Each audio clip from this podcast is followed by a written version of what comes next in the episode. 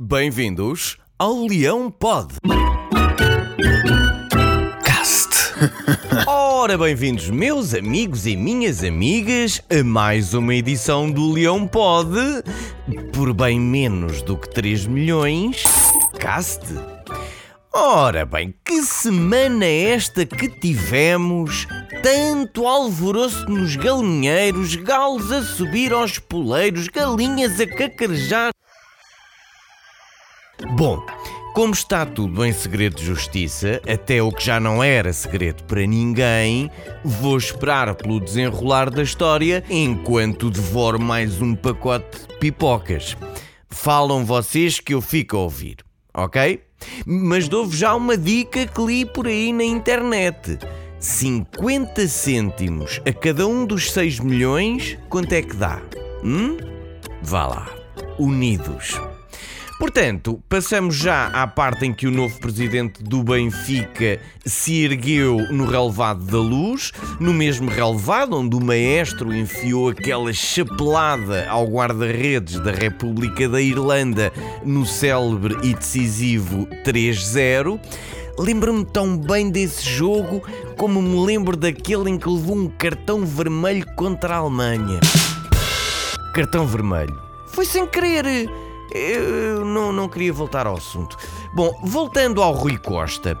Então parece que o Benfica tem um novo presidente e que, segundo as notícias que circulam por aí, até pode já estar a seguir as pisadas do seu antecessor. Ah, o quê? Trazer o Cavani? Não, não, não estamos a falar disso. Não, vocês sabem. Bom, mas voltemos ao futebol, porque de histórias destas está o Vale Azevedo cheio. Terminou o Campeonato da Europa e a Inglaterra saiu da Europa pela porta pequena, o que já não acontecia desde janeiro de 2020, quando se deu o Brexit. Vá, e, e quando terminou o Festival da Eurovisão com zero pontos em maio também. A Itália mostrou desde a primeira jornada ser a equipa sensação deste campeonato europeu e aquela para onde as atenções mais se viravam. Não havia Maldini, não havia Baresi, não havia Inzaghi, nem Baggio, nem Nesta, nem Pirlo, nem Balotelli, mas havia querer e um grupo determinado, como nós também fomos em 2016. Agora, voltando à música festivaleira, vocês já repararam que em 2016 ganhámos a Eurovisão e o Campeonato da Europa? E não é que agora aconteceu o mesmo com a Itália? Bom, é um sinal para Malta, claramente. 12 pontos para Malta. Malta, 12 points. Quem também saiu vencedor foi o incrível Lionel Messi o homem não pode ver nada e não quis, tal como Ronaldo, terminar a carreira sem um troféu de seleções. Grande coisa, ó Messi. Isso também o Otamendi conseguiu. Fé. Bom, é verdade, depois de 6 bolas de ouro, 10 La Ligas, 4 Ligas dos Campeões, Messi consegue ganhar o seu primeiro troféu a nível de seleções.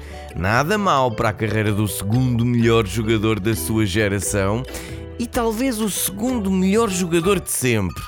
O primeiro é o Pote. Os chamados haters vão dizer que Ronaldo vai ficar com ciúmes, mas eu já vi o story dele no Instagram a explicar que a namorada é argentina e que, portanto, tem o seu apoio. Se daqui a nove meses for anunciado um pequeno Giorgio Messi Ronaldo, já sabem. E bom, por esta semana é tudo. Podem voltar a ouvir-me na próxima terça às nove e meia no Facebook, Spotify ou leonino.pt. Porquê? Porque o leão pode. E vá, também porque não está em prisão domiciliária e isso ajuda.